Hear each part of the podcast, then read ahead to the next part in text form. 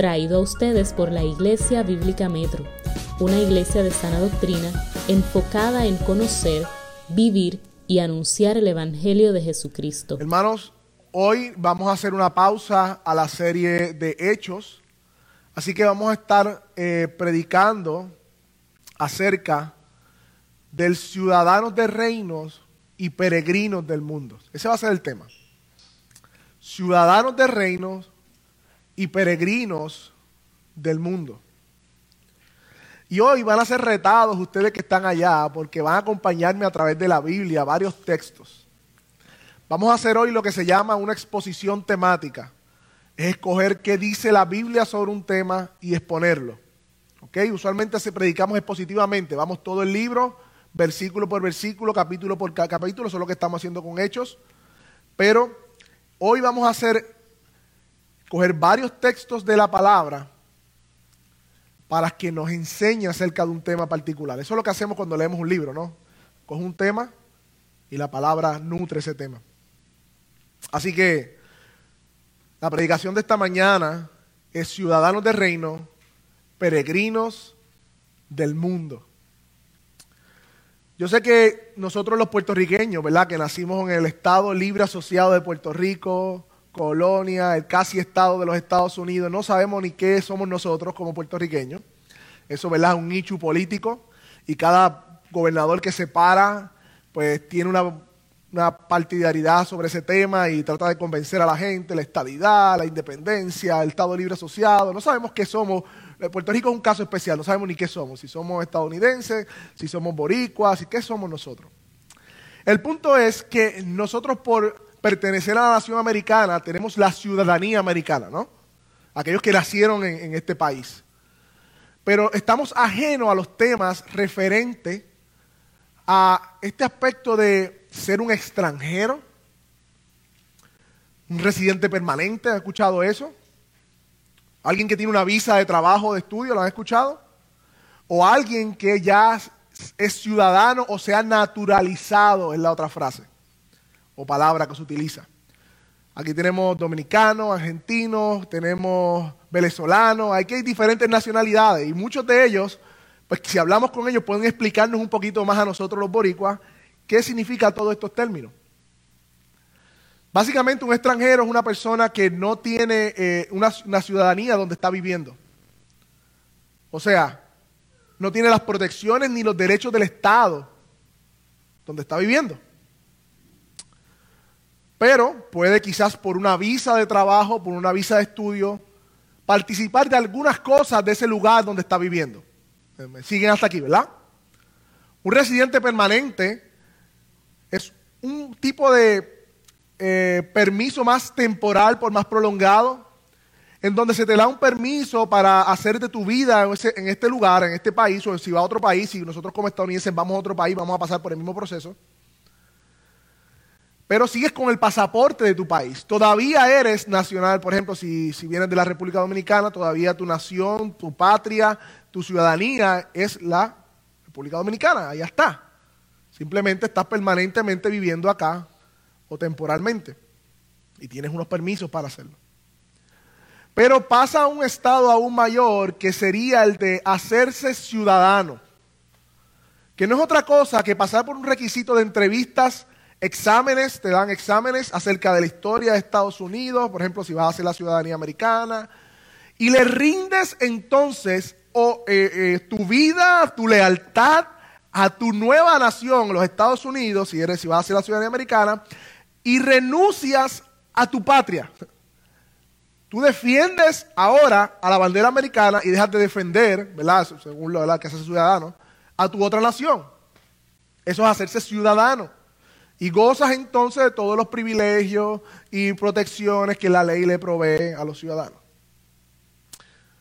Hermanos, ¿por qué traigo esto como ilustración? El mensaje de la Biblia es el mensaje de una patria, de un reino que se llama el reino de los cielos. Eso mismo que acabamos de escuchar, que, sabemos que sucede, que, tenemos hermanos que son de otras nacionalidades, que están en ese proceso, que han pasado por ese proceso. Eso mismo que acabamos de escuchar, tratemos de verlo a la luz de la realidad de lo que la Biblia dice que nosotros somos. O el mensaje de la Biblia es un mensaje de reino de los cielos. Y cuando escuche la palabra reino, piense, sí, en un gobierno, en un rey, en súbditos, en leyes, en constituciones. Piense en todo eso. Porque me, está curioso que nosotros los creyentes cristianos hemos perdido la perspectiva de que ser cristiano es ser un ciudadano del reino de los cielos. Y eso tiene unas implicaciones. Por ejemplo, el Evangelio, lo, que nosotros predicamos, es el mensaje del reino de los cielos, que, anuncia la salvación a todos los enemigos del rey. Hay un rey que reina, que es Jesús, y hay enemigos del rey que no están en su reino. Y el Evangelio es el mensaje por el cual hay un anuncio de que dice, el rey ofrece el perdón de tu rebelión. Arrepiéntete y cree y serás parte del reino de los cielos, serás ciudadano del reino de los cielos. Ese es el mensaje del Evangelio. De hecho, Juan el Bautista, recuerdan a Juan el Bautista, el que abrió el paso a Jesús cuando empezó su predicación en el desierto, dice, el reino de los cielos se ha acercado. Por lo tanto, arrepentidos y convertidos de los malos caminos. ¿Ustedes recuerdan la, tentación de Jesús en el desierto? Satanás lo tentó varias veces. Y recuerde que la tentación de Satanás siempre va a ser alineado o, o, que va a tocar las cuerdas de nuestro corazón. Cuando somos tentados, somos tentados porque toca las cuerdas de nuestro corazón. Yo no soy tentado de la misma manera que tú eres tentado, porque tenemos diferentes aspectos o trasfondos o debilidades. Pero cuando fue a tentar a Jesús, ¿sabes cómo tentó a Jesús Satanás? Adórame y te daré los reinos de este mundo. Lo tentó como rey. La predicación de Jesús igualmente decía, el reino de los cielos se ha acercado. ¿Recuerdan las parábolas? El reino de los cielos es semejante a un grano de mostaza que cae en la tierra y muera. El, el reino de los cielos semejante da a un sembrador que salió a sembrar y la semilla. El reino de los cielos semejante. La palabra reino de los cielos está por todos los evangelios. ¿Recuerda el ladrón en la cruz? ¿Qué le dijo a Jesús? Acuérdate de mí cuando vengas en tu reino. La Biblia es clara respecto de que Jesús es el rey prometido que vino a instalar un reino que se había perdido en el Edén y regresará para consumarlo. Hermano, si, ustedes quieren ver la Biblia, véalo de esta manera. Es una forma de ver la Biblia. Es, habla del rey de reyes, nuestro Señor Jesucristo, que vino a comenzar un reino cuando llegó a la tierra y murió en la cruz, pero que ese reino va a ser consumado o va a ser completado cuando regrese nuevamente. Cuando leemos el Apocalipsis, la visión final de los tiempos, dice que aparece uno en un caballo blanco con un cinto.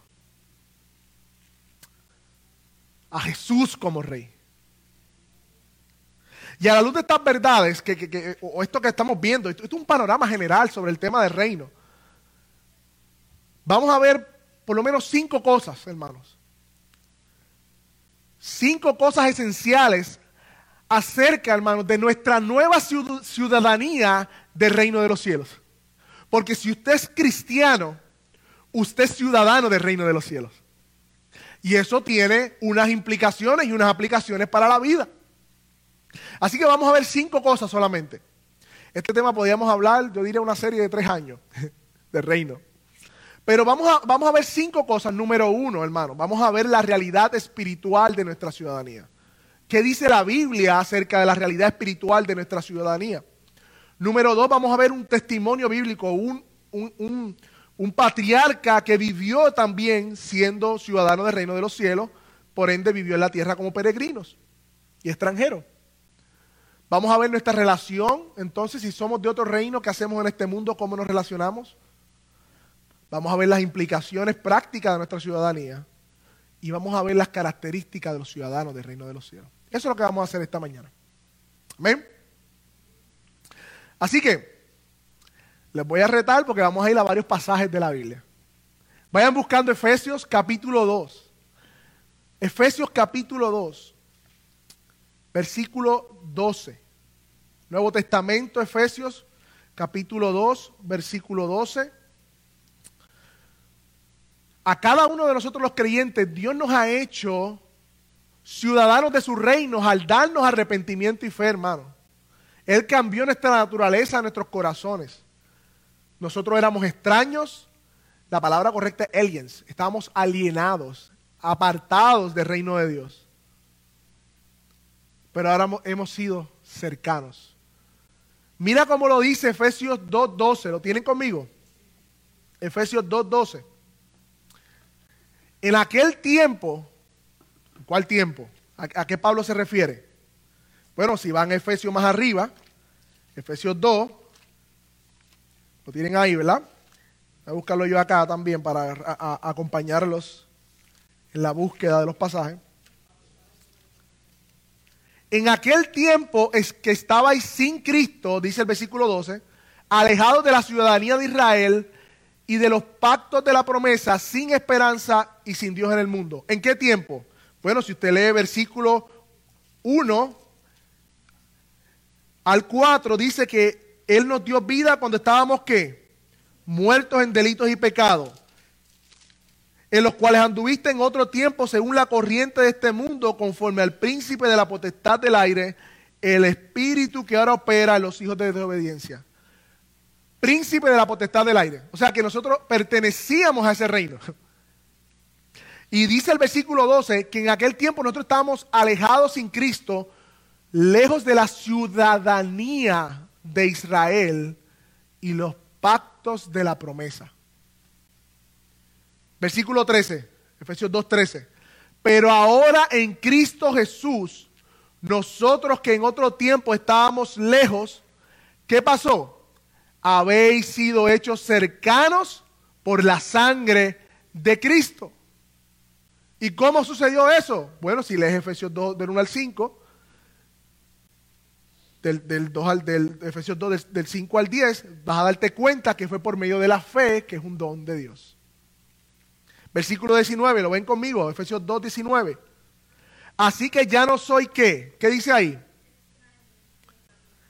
no son extraños ni extranjeros, o extranjeros ni advenedizos, sino que conciudadanos de los santos y miembros de la familia de Dios. O sea que éramos, no solamente éramos extranjeros, éramos extraños para Dios, pero hemos sido acercados por medio de la sangre de Cristo y ahora somos qué? con ciudadanos de los santos. Somos, ahora pertenecemos a una ciudadanía que Él nos dio. No como terrenalmente se hace, que tienes que tener quizás cierto dinero, pasar ciertos exámenes, y hacer entrevistas, y luego si pasas todo ese proceso te dan la ciudadanía. Pero nuestra ciudadanía fue adquirida por el precio de la sangre de Cristo. Cristo pagó el precio de nuestra ciudadanía celestial. Vayan ahora a Colosenses 12, Colosenses 1 del 12 al 14. Colosenses 1 del 12 al 14, eso está en el Nuevo Testamento más adelante. Si tienen la Biblia negra de la iglesia, en la página 1211. Colosenses 1 del 12 al 14. Mira lo que dice Pablo cuando oraba por los de Colosense. Estoy con gozo dando gracias al Padre que lo hizo apto de participar de qué? De la herencia de los santos en luz, el cual nos ha librado de la potestad. Siempre que vea la palabra potestad, piensa en un reino, en un poder de las tinieblas. ¿Y qué hizo Dios? Nos trasladó a dónde? Reino de su amado Hijo. O sea que éramos extraños, estábamos alejados de los pactos, pero éramos enemigos también. Eso es lo que dice ahí.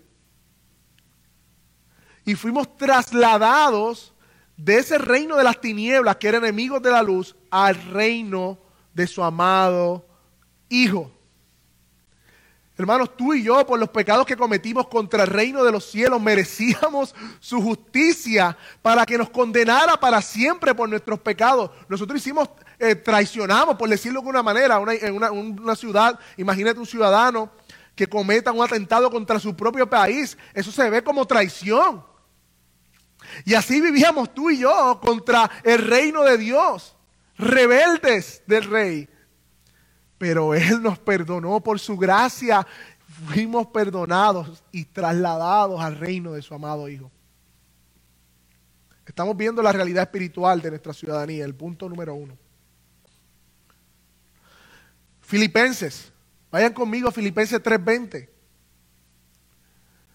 Pablo le habla entonces a la iglesia de Filipenses, está en la página, si tienen la Biblia negra, 1209, un poquito más adelante de Efesios, el próximo libro después de Efesios, Filipenses. Y recuerden el contexto de Filipenses, Pablo estaba en la cárcel animando a esta iglesia y le dice en el versículo 3, eh, capítulo 3, versículo 20, mas nuestra ciudadanía está en los cielos, de donde también esperamos al Salvador. ¿Dónde está nuestra ciudadanía? En los cielos. El cual transformará el cuerpo de humillación nuestra para que sea semejante al cuerpo de la gloria suya por el poder con el cual puede sujetar a sí mismo todas las cosas. Ahora tenemos un nuevo estatus. Ya no somos enemigos de Dios, ya no somos extraños o extranjeros, sino que somos ciudadanos del reino de los cielos. Y ese rey dio una promesa que regresará y cuando regrese va a transformar el estado caído de nuestro cuerpo a un estado de gloria. Eso es lo que acabamos de leer. Semejante al suyo, porque Jesús tiene un cuerpo de hombre glorificado. Él es la resurrección, la primicia de nosotros o, el versión, o la primera versión de los resucitados, por decirlo de una manera más contemporánea. Y, vamos un poquito más eh, de, de, las mismas palabras de Jesús. Vayan a Juan 17. Juan 17, hermano. Yo sé que les dije que tenían que soportarme por estos minutos. Voy a ejercitarlos ahí en la búsqueda de la palabra. Juan 17.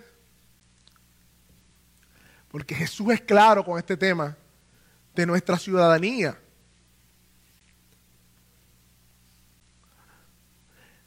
Hermanos, bíblicamente hablando, no somos de este mundo. Eso es lo que les quiero decir. O eso es lo que la Biblia dice. Léenlo ustedes mismos.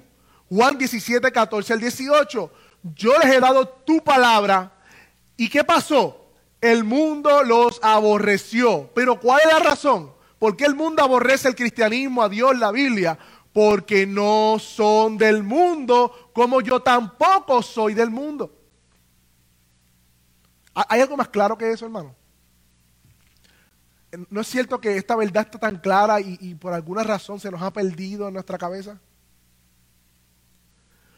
No ruego que los quites del mundo, sino que los guardes del mal. Vuelve el versículo 16. No son del mundo, como tampoco yo soy del mundo. ¿Y cuál es la diferencia? Que nos dio su palabra y el versículo 17 dice, santifícalos en tu verdad, tu palabra es la verdad. Como tú me enviaste al mundo, así yo los he enviado al mundo. Hermanos, los creyentes no pertenecen, no son ciudadanos de la tierra. Y eso que eso suena medio Star Wars. Pero así debe sonar. Los creyentes no pertenecen a este mundo. Y lo que lo hace diferente o que no pertenezca a este mundo es que Dios por su misericordia y su gracia les dio su palabra y los santificó, los separó. Estamos hablando de santidad de Dios los miércoles. Llamados fuera, separados del mundo. Pero a pesar de que no pertenecemos a este mundo, somos enviados al mundo. ¿Y cómo se puede ver esto de forma práctica? Porque vivimos como en dos realidades. Ya somos salvados, pero vamos a ser salvados cuando Cristo venga completamente. Ya somos santos en el aspecto de que Dios nos santificó, pero nos seguimos santificando. Los cristianos viven en una tensión constante. Eso le llamamos el ya, pero el todavía no. Somos ciudadanos del reino de los cielos, pero todavía ese reino no ha venido completamente. Ya el reino de los cielos comenzó cuando Jesús vino a la tierra y dijo, el reino de los cielos ha llegado. Pero todavía el reino no se ha consumado. Y vivimos en esa tensión. Yo creo que un testimonio bíblico nos ayuda a ver cómo vivían estos hombres a la luz de esta verdad. Vayan conmigo a Hebreos, capítulo 11, por favor. Hebreos capítulo 11.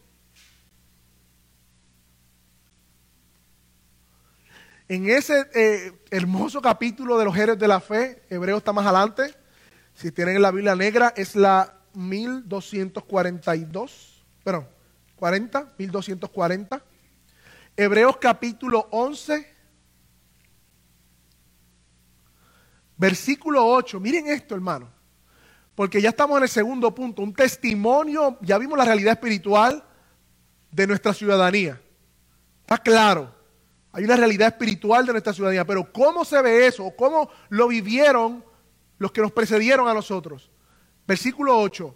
Por la fe, Abraham siendo llamado, ¿qué hizo? Obedeció para salir al lugar que había de recibir como herencia y salió sin saber a dónde iba, el padre de la fe. Eh, Dios se le acerca a Abraham, le dice, sal de la tierra de Uri de los caldeos a la tierra que te voy a dar, y el padre de la fe sale sin saber a dónde va. Pero el versículo 9 dice, pero por fe habitó como qué? Habitó como extranjero en la tierra prometida. Como tierra ajena siendo prometida. morando en tiendas con Isaac y Jacob, coherederos de la misma promesa. Versículo 10, ¿cuál es la razón? Porque esperaba la ciudad que tiene fundamentos, cuyo arquitecto y constructor es Dios. ¿Cómo se ve una vida siendo ciudadanos de un mundo que no pertenecemos? Ciudadanos del reino de los cielos, enviados al mundo. Una vida de fe una fe obediente. Con la esperanza puesta en las promesas de Dios, lo vimos Abraham. Versículo 13, lean conmigo, ahí mismo en el capítulo 11. Conforme a la fe que pasó, murieron todos estos sin haber recibido lo prometido, sino mirándolo de lejos y creyéndolo y saludándolo y confesando que eran qué? Extranjeros y peregrinos sobre la tierra ellos confesaron que eran extranjeros, extraños de la tierra, o sea, que no pertenecían a la tierra donde vivían o al mundo donde vivían, y peregrino, un peregrino uno que está de pasada sobre la tierra. Porque los que esto dicen claramente da a entender que, versículo 14, que buscan una patria. Pues si hubiesen estado pensando en aquella donde salieron, o sea, donde salió Abraham, ciertamente tenía tiempo de volver. Pero el versículo 16 dice, anhelaban una mejor, esto es la patria celestial. Por lo cual Dios no se avergüenza de llamarles, de llamarse Dios de ellos, porque les ha preparado una ciudad. Oh hermanos, miremos eh, hacia atrás, digamos, no, esto es del Nuevo Testamento, no, el Antiguo Testamento Abraham caminó por fe mirando la promesa, y no la promesa terrenal, sino la promesa celestial. Y la Biblia dice que Dios no se avergüenza de llamarse Dios de ellos. Y les ha preparado una ciudad. ¿Cómo vivimos entonces conscientes de esta realidad? De que no somos del mundo como extranjeros y peregrinos. ¿Qué es esto de extranjero? Un extranjero es alguien que no pertenece a ese país, alguien que no tiene la ciudadanía de ese país. Un peregrino es alguien que decide realizar un viaje extenso para llegar a un lugar sagrado como muestra de su fe y compromiso a Dios. Y nosotros, hermanos, como cristianos, somos llamados a vivir de esa manera como hombres y mujeres que vivimos en un lugar sin ciudadanía y que van de paso por él, pues nuestra verdadera patria está lejos de aquí, hermanos, y vamos camino a ella.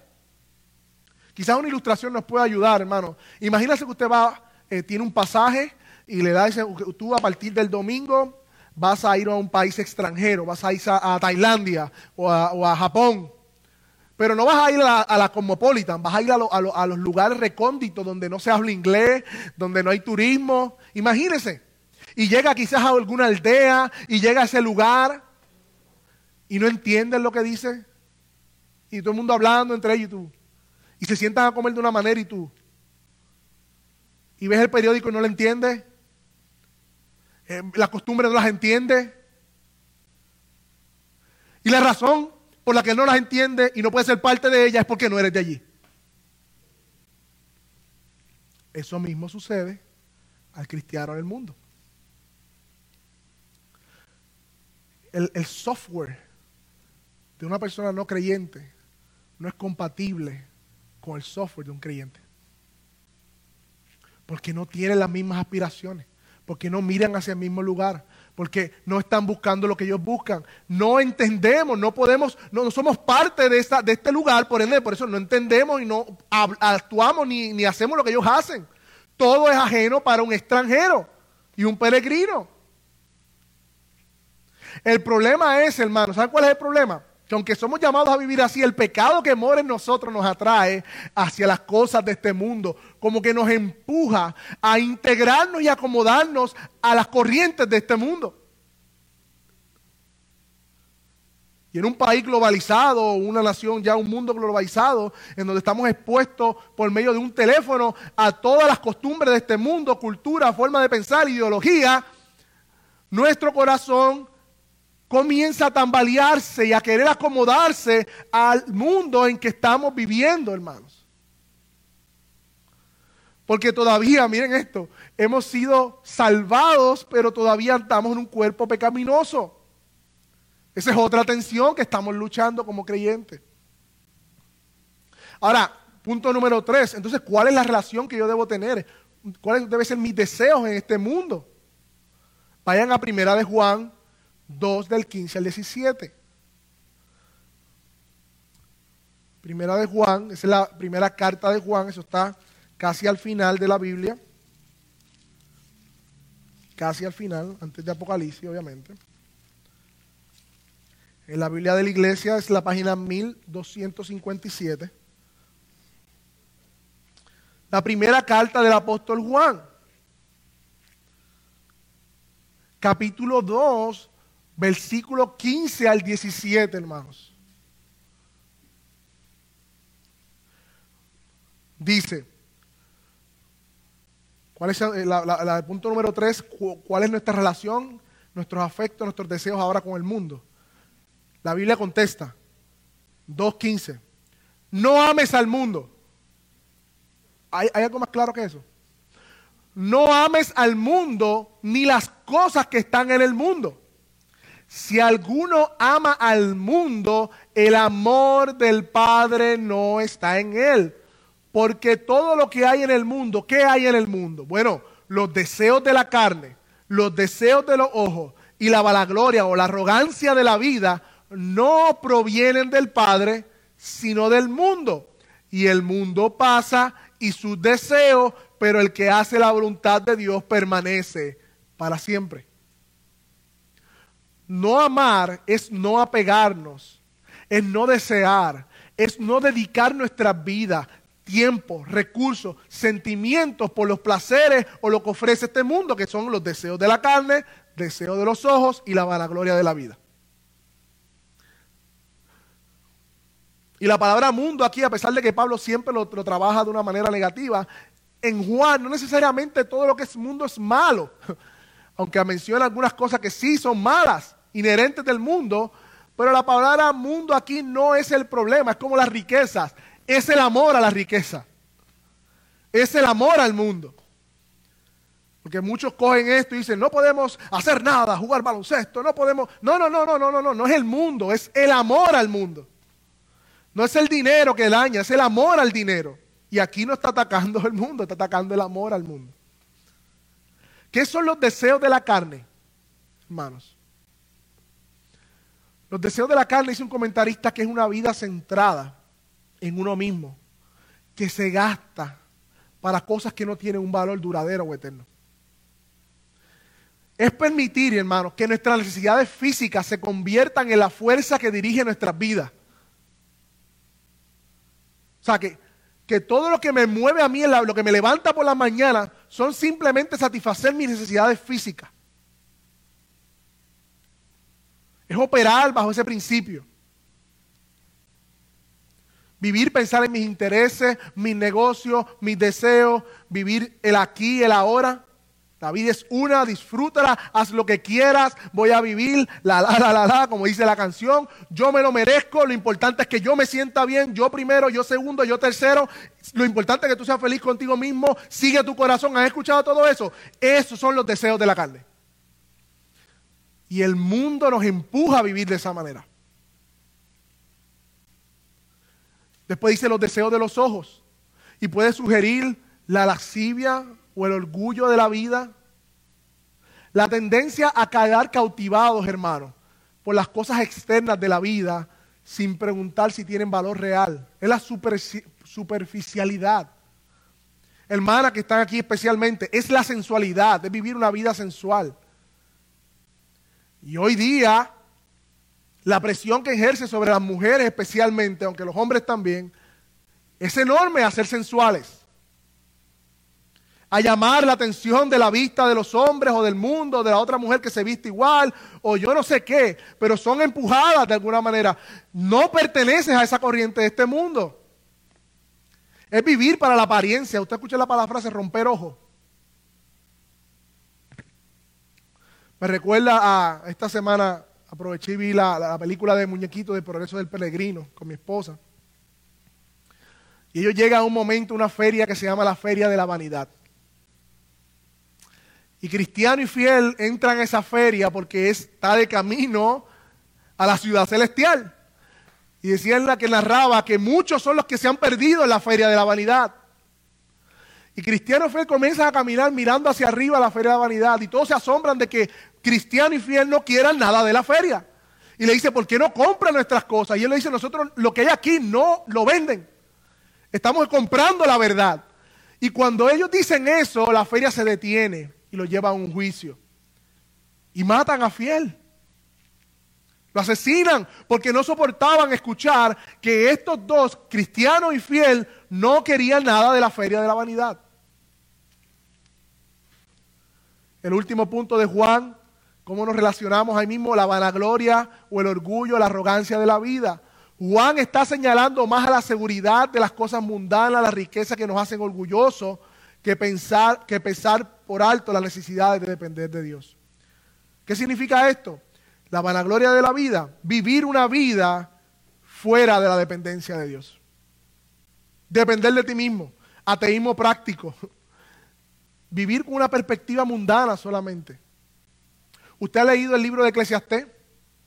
Eclesiastés me encanta, porque lo que hace el, el, el que Salomón, eh, el autor de Eclesiastés, es que incursiona por la vida haciendo todo o viviendo de una manera como si no hubiese eternidad, a ver qué sentido tenía la vida. Él dice, me di a las riquezas, tuve riquezas como nadie, me di a la risa, me di al vino, me di al placer, incluyendo, sí, mujeres, me di eh, a construir, me di al conocimiento y al final de cada uno de sus exámenes, él dice, Probé todo esto y al final me, di cuenta que la vida es vana, vacía, un correr tras el viento. Hasta que llega el capítulo 12. Si tú le quitas el capítulo 12 de Eclesiastés, es un, libro sin esperanza. Pero en el capítulo 12 él dice, el fin del discurso oído es este. Teme a Dios y guarda sus mandamientos porque este es el todo del hombre. Porque toda obra va a ser traída a juicio, sea buena o sea mala. Ahí el eclesiastés nos da la perspectiva eterna. La vida es más de lo que estamos viviendo. Hay un juicio final y la vida vale la pena vivirla a la luz de la eternidad, es lo que está diciendo. No tiene sentido vivirla de otra manera. Y así vive este mundo. Y hermano, esto no es un llamamiento a, vivir en austeridad o en un monasterio y no disfrutar de las cosas de la vida. No, porque el mismo Salomón dice, mira, eh, el hombre trabaja, se afana y lo que le queda es que disfrute con la mujer de su juventud que Dios le dio, que goce, que coman, que vivan. Es, es un don de Dios, dice él. No estamos llamando a eso. Recuerde que el problema no son las cosas, es nuestro amor las cosas. Hermano, el mandamiento es no amar este mundo porque este mundo está enfermo de estas tres condiciones. Y es todo lo que nos puede ofrecer. ¿Y cuál es la contraparte entonces? Romanos 12, 2. ¿Qué dice Romanos 12.2? No se conformen a este mundo, sino sean transformados o déjense seguir transformándose, es la, palabra más correcta, mediante la renovación de vuestro entendimiento para que puedan comprobar cuál es la voluntad de Dios buena, agradable y perfecta. No se amolden al mundo actual. Pero ¿cómo hacemos eso, hermano? ¿Cómo podemos vivir en un mundo que nos arrastra y la Biblia nos dice que no nos amoldemos a él? Bueno, ¿cómo lo hacemos? En una relación diaria, vibrante, constante con la palabra de Dios, la oración y la comunión con nuestros hermanos. Hermano, esto que está sucediendo aquí es un bolsillo de rebeldía de este mundo, por decirlo de alguna manera. El mundo no lo dice, pero quisiera destruir todas las iglesias y la Biblia. Bueno, ya lo está diciendo. Ya lo está diciendo. Los creyentes son un estorbo para este mundo porque los creyentes le recuerdan a este mundo que hay un juez y nadie quiere tener un juez. Aunque nosotros le estamos predicando para que vengan y se arrepientan como quieren seguir en la maldad, entonces, como quieren seguir pecando, han aborrecido la luz y las tinieblas, y dice la Biblia que ya están en condenación. Por eso odian la iglesia, por eso odian a los cristianos, por eso odian la Biblia. Y esto que sucede aquí, hermanos, son bolsillos en medio de un mundo caído, en donde podemos tener, eh, saborear nuestra nueva ciudadanía pero eso no, solamente es aquí, sino que cada vez que usted dobla su rodilla en su casa y abre su Biblia, usted está comunicándose en el lenguaje de su nueva ciudadanía. Se está alimentando de las promesas del rey a través de su palabra. Se está alimentando de la esperanza que el rey le brinda. Se está recordando a su alma que usted no fue hecho para este mundo. De hecho, mucho de nuestra mundanalidad tiene que ver, hermanos, cuando descuidamos estos aspectos de los medios de gracia, la oración, la Biblia, el, congregarnos, el estar juntos como armonía, en crecer en el conocimiento de Dios. Y debemos identificar esas resistencias en nuestro corazón y rendirlas a la verdad de su palabra. Hermano, el hombre y la mujer fueron creados para gozar de Dios. Y si hace cualquier otra cosa en este mundo, es un bendito infeliz. Jamás tendrá plenitud viviendo para lo cual no fue creado el hombre. Hay una ilustración que me gustó de Warren Wiersbe, es que el creyente de cierto modo es semejante a un buceador. El agua no es su hábitat natural. Por eso necesita un equipo para sumergirse debajo del agua. Necesita una vestimenta, una chapaleta, un tanque de oxígeno, una careta para poder sobrevivir debajo del agua. Y alguien dijo que la oración es la respiración del creyente. Cuando descuidamos nuestra vida de oración y de comunión con Dios, es como si debajo del agua nos quitáramos el tanque de oxígeno. Es lo que bombea sangre a nuestro sistema espiritual. Y ya que vivimos la realidad espiritual de que somos ciudadanos del reino, vivimos en un ya vimos un testimonio bíblico en hebreo, vimos la relación de este mundo. Ahora en cuarto lugar veremos las implicaciones espirituales de esta nueva ciudadanía. En primer lugar, hermanos, el ciudadano del reino de los cielos anhela la expansión del reino. Mateo 6. Estamos estudiando la oración del Padre Nuestro. ¿Cuál es una de las peticiones del Padre Nuestro? Venga tu reino. ¿Y qué significa venga tu reino a nosotros? Lo leímos en el catecismo hace poco.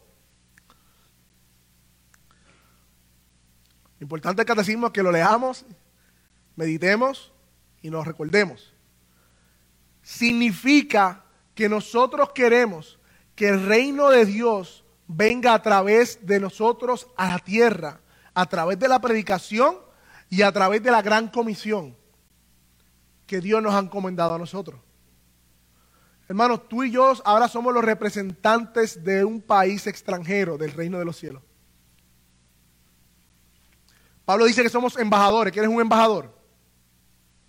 Uno que representa a un país en otro. Y es el máximo representante. Y es el que habla en nombre del país, representa a ese país. La Biblia dice que nosotros somos embajadores del reino de los cielos. Y nosotros como ciudadanos del reino número uno queremos que el reino de los cielos se siga expandiendo en la tierra.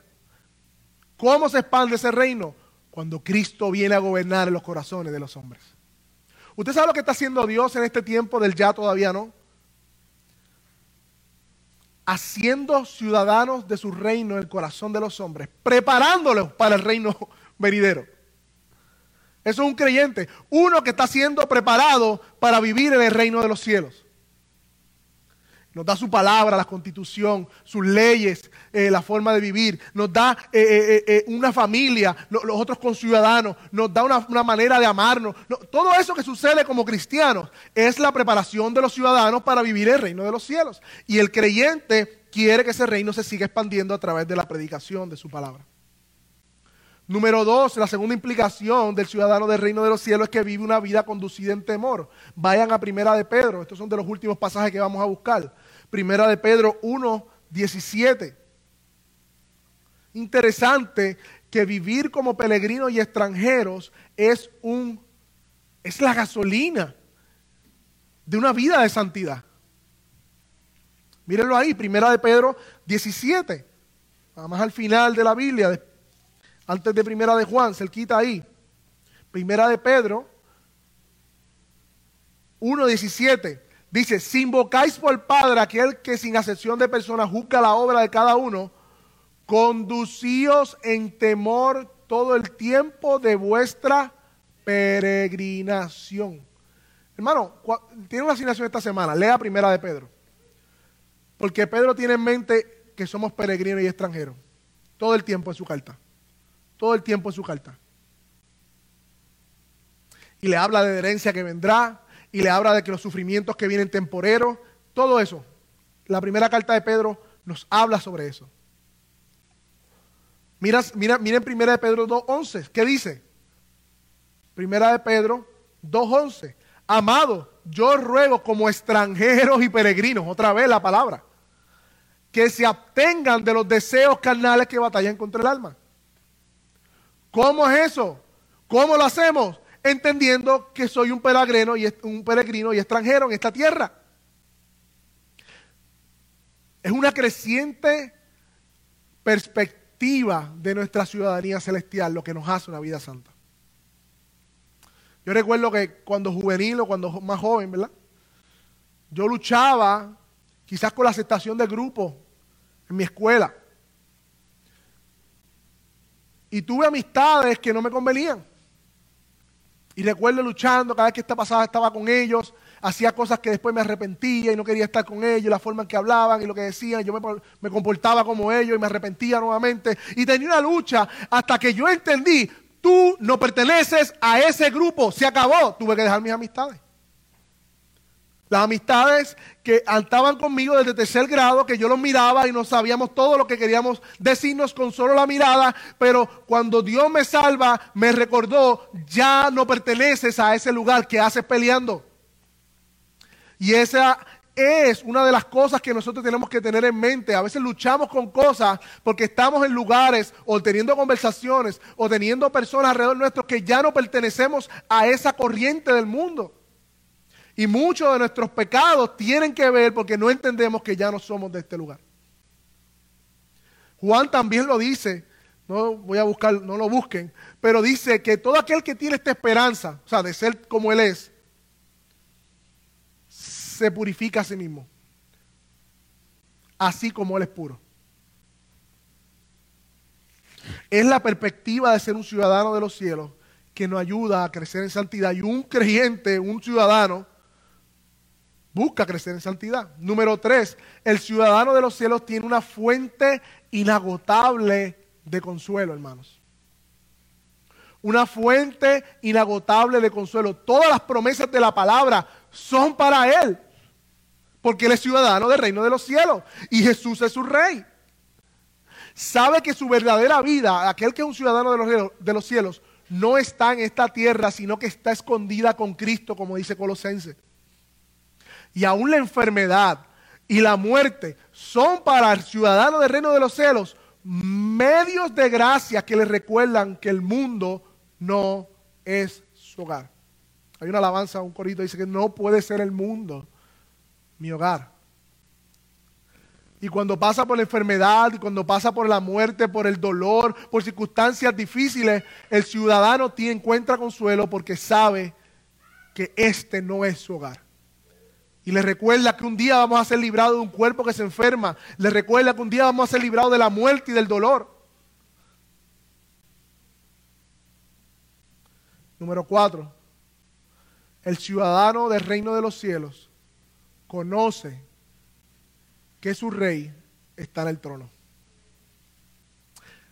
Sabe que Jesús gobierna con justicia. Sabe que Dios es un Dios poderoso, grande, excelso, pero que también es un Dios personal que se acerque y conoce las, la, la condición de cada uno de sus ciudadanos. Yo sé que es difícil imaginarnos un buen gobernador, un buen presidente, con todos los desastres que hemos tenido.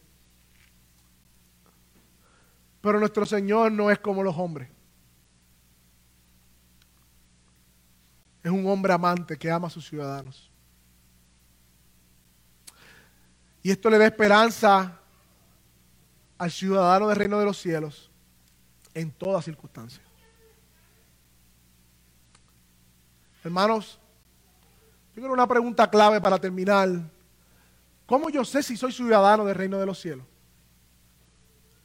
¿Cómo yo sé si yo soy parte de eso que ese, ese muchacho está hablando de arriba, del reino de los cielos? ¿De qué está hablando? ¿Cómo yo sé eso? Nicodemo se acercó a Jesús y le dijo, maestro, sabemos que viene de, los cielos porque Dios está contigo porque tú haces unas cosas grandes. Y, Jesús le hizo, de cierto te digo que el que no nace de, nuevo, mira lo que dice, no puede ver el reino de Dios. Estamos hablando de reino.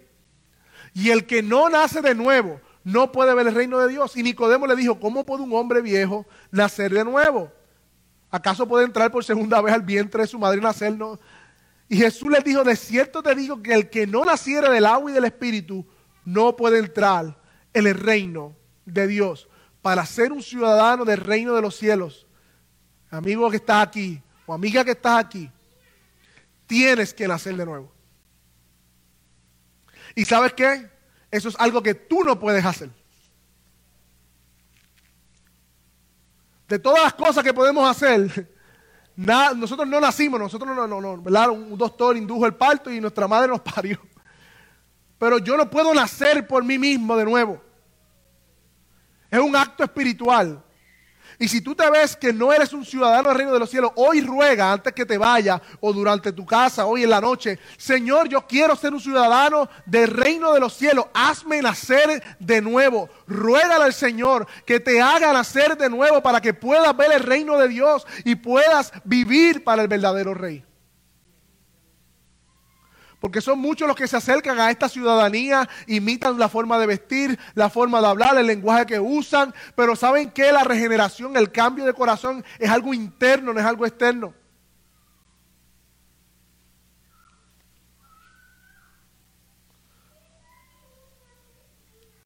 Y a los creyentes que están aquí, nuestro rey va a regresar. Y no para morir o en debilidad, sino para hacer justicia y consumar su reino aquí en la tierra. ¿Anhelas tú el regreso de tu rey? ¿Estás esperando al Señor Jesús cuando se ha revelado, abierto los cielos en gloria y venga a traer juicio a la tierra y venga a salvar completamente a los suyos? ¿Lo ansías o estás viviendo en el mismo afán y ansiedad y, y mentalidad que el mundo vive deseando lo que mismo las personas que no son ciudadanos del reino desean, son tus mismas peticiones, son tus mismos anhelos, o tú anhelas algo más fuera de esta tierra. Porque Él puso eternidad en tu corazón. Y nuestras almas están tranquilas, dice Agustín Dipona, hasta que encuentran a su Hacedor. Porque Dios nos ha hecho para Él. Quiera Dios que en esta mañana podamos como ciudadanos del reino de los cielos aplicar estas verdades a nuestra vida. Y si alguien todavía que está aquí no ha experimentado esta ciudadanía que lo hace ser un extranjero de este mundo, pueda hoy también ser llamado con ciudadano de los santos.